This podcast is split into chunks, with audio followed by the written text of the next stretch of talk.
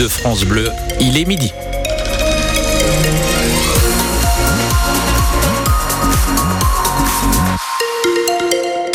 Votre journal, c'est avec Elodie Touché. Sur la route, quelques ralentissements quand vous quittez l'A13 pour rejoindre le périphérique de Caen. Aujourd'hui, c'est la journée où on va enfin revoir le soleil. Des éclaircies sont annoncées cet après-midi. Les températures sont en revanche un petit peu plus fraîches, 8 à 10 degrés.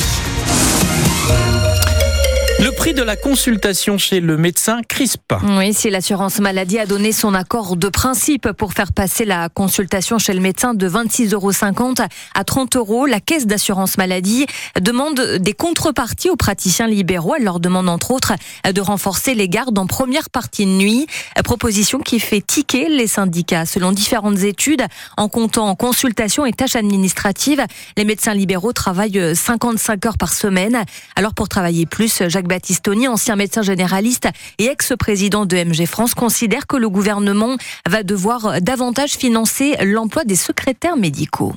On a besoin de soigner l'ensemble de la population. Il faut nous donner les moyens de le faire. Il faut nous donner les moyens à travers notamment du personnel qu'on puisse embaucher pour nous aider à prendre en charge plus de patients. Il y a déjà des assistants médicaux. Il y en a pas assez. Il y en a pas assez longtemps. Un assistant médical, il doit pouvoir être là le maximum de temps en même temps que le médecin pour l'aider.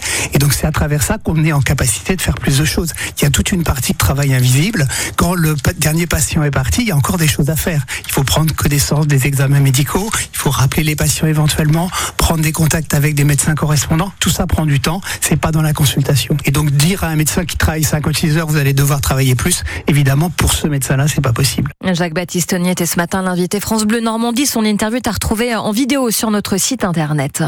Dans le Nord, trois personnes sont mortes ce matin dans un accident de la route fauché par une voiture à Steenbeck alors qu'elle randonnait. Un quatrième piéton a été hospitalisé. Son pronostic vital est engagé. L'automobiliste aurait perdu le contrôle de sa voiture à la sortie du village et percuté le groupe de randonneurs qui se trouvait sur le trottoir. Selon ses premières déclarations, il se serait endormi au volant mais n'aurait pas consommé d'alcool. Le prochain maire de Vire, Normandie, sera élu mercredi. Et succédera donc à Marc-André Sabater qui, a 64 ans, a démissionné de ses fonctions le 29 janvier dernier pour raison de santé. Il aura passé près de 10 ans à la tête de la municipalité et celle ou celui qui prendra sa suite sera donc connu après-demain en conseil municipal, Philippe Thomas. Le nouveau maire de Vire-Normandie sera élu à la salle des mariages le jour de la Saint-Valentin. Va-t-il pour autant filer le parfait amour avec son équipe et les citoyens? C'est toute la question après des mois de crise qui ont vu la majorité se scinder littéralement en deux autour de la fermeture du collège du Val-de-Vire. Ainsi que le veut le Code général des collectivités territoriales, le conseil municipal doit se réunir dans les 15 jours pour élire son nouveau maire, mais aussi installer de nouveaux conseillers municipaux, fixer le nombre d'adjoints et les élire eux aussi dans la foulée. Qui dès lors pour succéder à Marc-André Sabater Régis Picot, adjoint, déjà fait savoir qu'il n'était pas intéressé. La maire déléguée de Roulour, Nicole Desmottes, qui assure l'intérim depuis septembre à la tête de Vernormandie, semble bien placée. Elle a réussi à ramener une certaine sérénité et pourrait prolonger son bail jusqu'en 2026, date des prochaines élections municipales, à moins qu'un autre nom ne sorte mercredi du chapeau. Un rassemblement ce soir à Ouistreham en marge du conseil municipal, mobilisation à 18h devant la mairie à l'appel du collectif de soutien aux migrants qui dénoncent les conditions de vie, le manque d'eau et d'accès aux besoins vitaux sur le campement établi le long du canal. Les syndicats agricoles maintiennent la pression. La FNSEA et les JA elles seront reçues demain après-midi par Gabriel Attal et par le ministre de l'Agriculture.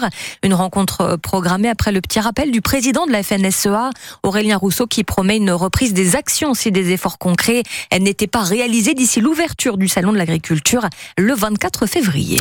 Plus rapide du monde est mort. Oui, Calvin Kipnum a été tué la nuit dernière dans un accident de la route dans le centre du Kenya, détenteur du record du monde du marathon. Calvin Kipnum était à 24 ans, le grand favori pour le titre olympique aux Jeux olympiques de Paris cet été. En football, en Ligue 2, Saint-Etienne 3 pour clore la 24e journée de championnat ce soir.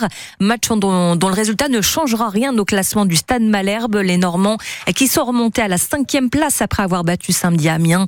On en reparle ce soir dans Allo Malherbe avec euh, en invité le milieu de terrain des Rouges et Bleus, Noé Le Breton. Idao de Tillard confirme son statut de crack après avoir remporté le prix d'Amérique fin janvier. L'étalon entraîné dans l'Orne par Thierry Duval d'Estaing s'est imposé hier dans le prix de France qui a la réputation d'être la revanche du prix d'Amérique et le trotteur s'est imposé avec la manière en battant le record de l'épreuve en 1 minute 09 et 4 dixièmes. Des œuvres d'art miniatures réalisées par un Normand. Oui, Stéphane Michel qui habite Malto et qui a 53 ans et après des problèmes de santé a changé de carrière. Cet ancien du BTP a décidé de vivre de sa passion, donner vie à des figurines représentant des soldats anglais, américains, canadiens ou allemands engagés dans les combats de la Seconde Guerre mondiale.